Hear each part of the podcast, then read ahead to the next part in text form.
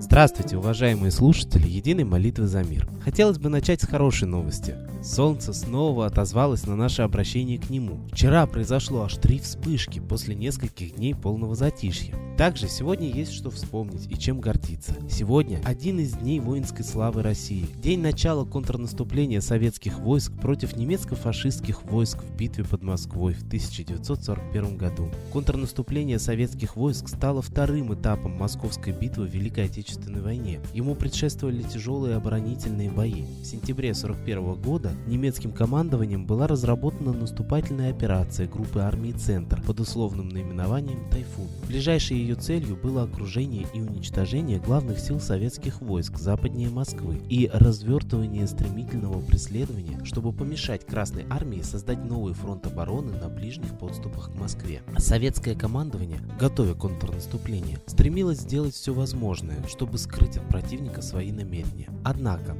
полностью утаить столь крупномасштабную перегруппировку войск не удалось. В донесениях, получаемых германской стороной от агентурной, воздушной и других видов разведки, от отмечалось выдвижение крупных сил русских к северу и югу от Москвы. Адекватных оценок со стороны германского командования эти сообщения не получили. 4 декабря командующий группой армии «Центр» генерал-фельдмаршал Федор фон Бок на одно из подобных донесений разведки отреагировал так. Боевые возможности противника не столь велики, чтобы он мог этими силами начать в настоящее время большое контрнаступление. Но вопреки всем прогнозам фельдмаршала фон Бока, на рассвете 5 декабря началось контрнаступление советских войск под Москвой. В результате контрнаступления под Москвой и последующего общего наступления советских войск враг был отброшен на запад на расстояние от 150 до 400 километров. Освобождены Московская и Тульская области, многие районы Калининской, ныне Тверской и Смоленской Смоленской областей. Германия потерпела первое крупное поражение во Второй мировой войне.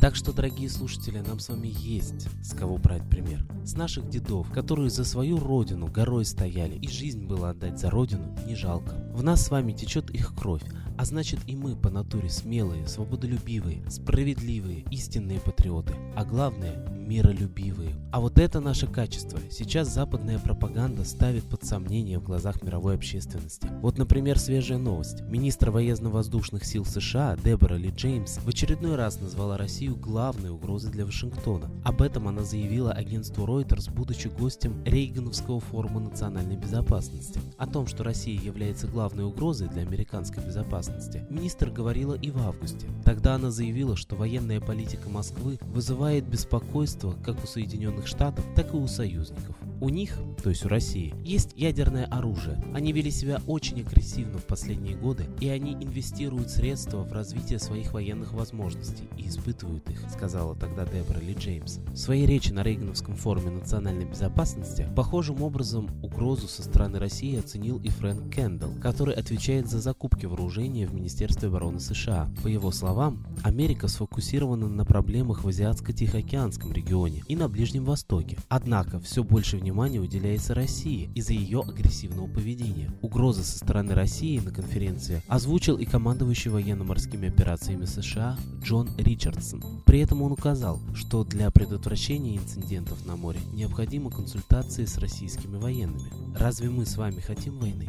Разве мы, народ России, агрессивные? Давайте же просить сегодня у Солнца и у всех высших сил, чтобы истина стала проявляться, чтобы люди стали видеть, кто злой, кто подлец. Давайте просить у светила справедливости во всех сферах нашей жизни, чтобы честные не страдали, чтобы добро и мир восторжествовало на планете. А теперь я хочу передать слово идейному вдохновителю нашего проекта, известному писателю, исследователю, психологу, да и просто замечательному человеку Светлане Ладе Русь.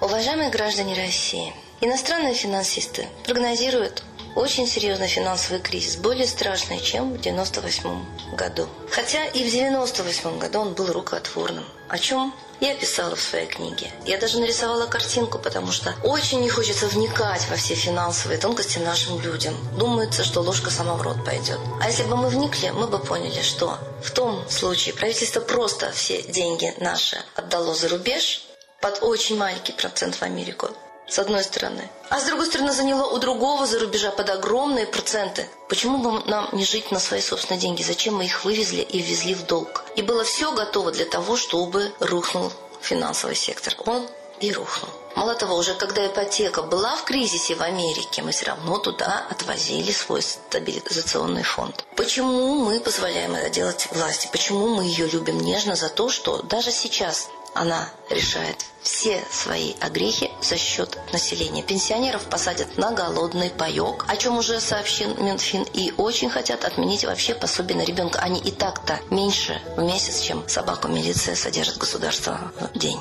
Все за счет населения. А олигархи, миллионеры, миллиардеры растут как грибы. Социальная несправедливость, социальное неравенство вопиющее. И решение власти против населения. Нам говорят, что из-за санкций мы сейчас будем полностью на голодном пайке. А зачем же уничтожают-то?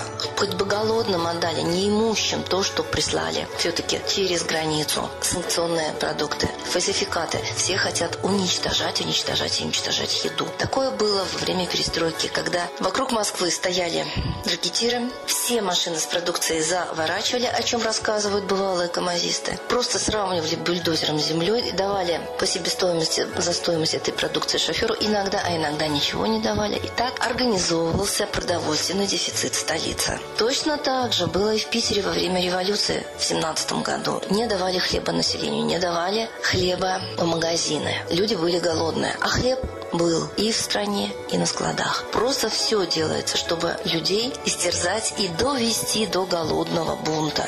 Почему народ не вспомнит, что власть-то выборная, и значит, она довела страну до кризиса? Почему не спросят с Путина, с Медведева, почему не отправят в отставку?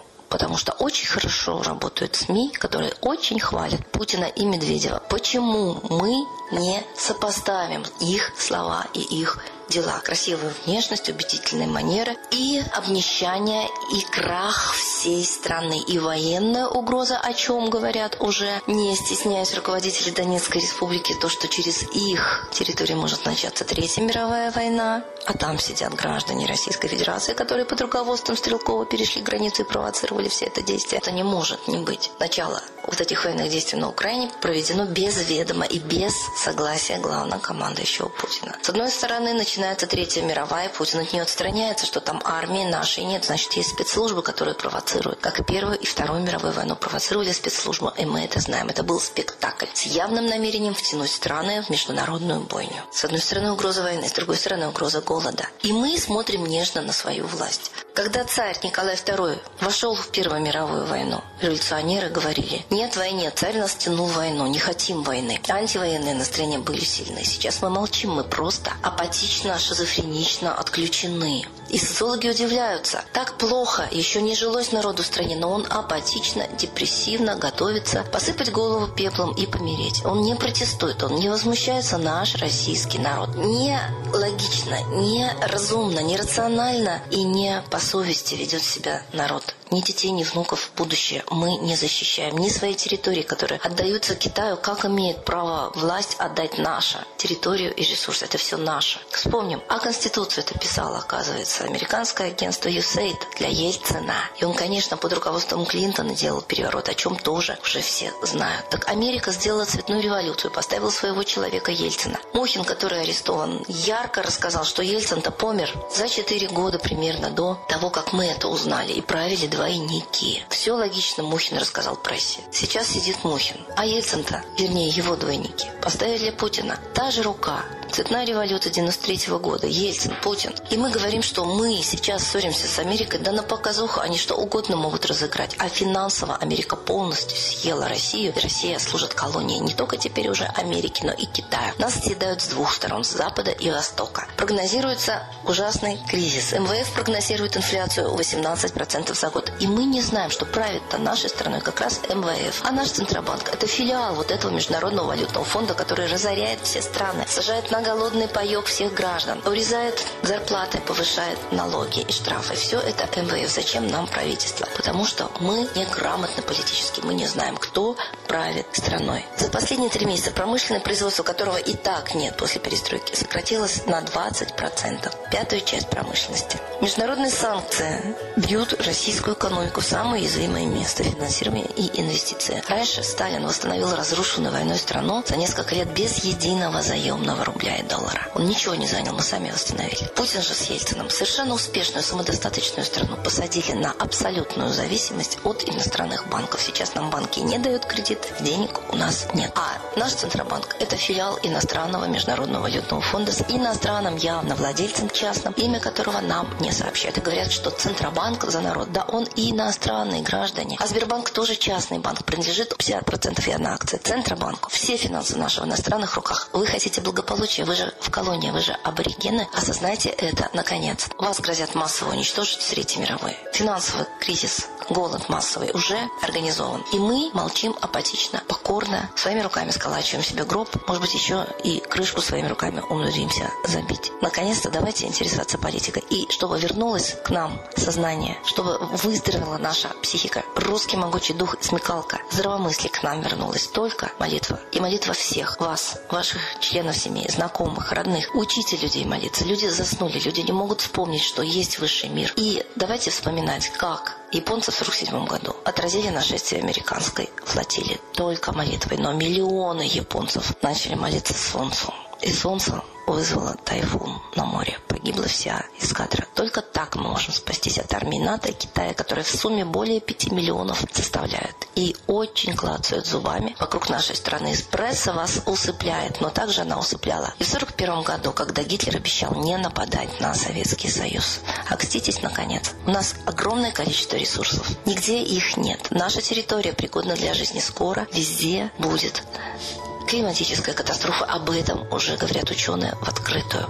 Англичане говорят, что мы должны быть, они, климатическими переселенцами по климату. Климат прекрасный будет только в России, ресурсы только в России. Подвиньтесь, вы здесь не стояли, здесь буду жить, господа. Неужели вы этого не понимаете? Молитесь хотя бы перед боем, русские всегда молились. И проклинайте тех, кто так нагло вам улыбается с экранов, забирая у вас последнее и уже покушаясь на саму вашу жизнь, жизнь ваших детей и внуков. Настолько все серьезно. 21 июня все хотели на рыбалку, а 22 800 тысяч не открыли глаза.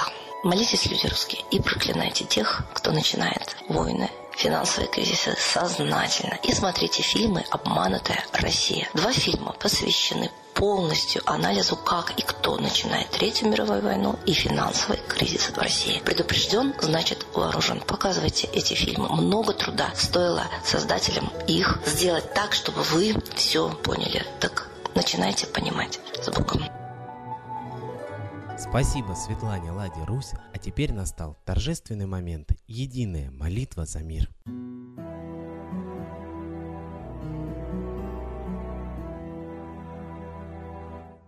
Солнце, Митра, Ра, Майтрея, Над землей погибель реет, О России молим мы, Чтоб избавились от тьмы. Снова выборов обман, На страну навел дурман, Помоги убрать нечистых, заговорщиков речистых, добрых, смелых нам собрать. Помоги в святую рать, дай правителя народу, чтоб с ним вышли на свободу. Вся Россия смотрит в небо, духа просит, а не хлеба. Войск небесных легион, ждем, чтоб воссиял закон. Солнце, дай планете мир, Сатаны, закончи пир, выбор ложный отмени, лица власти замени, дай правителя народу, что в стране он дал свободу. Возродить хочу я Русь, за судьбу страны возьмусь.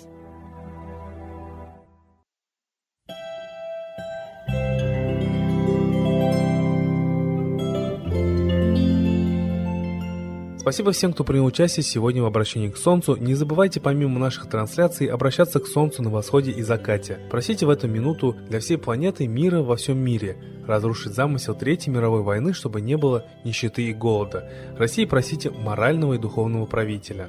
Ну а лично себе одну самую важную для вас просьбу. Ждем вас на следующей трансляции. До свидания.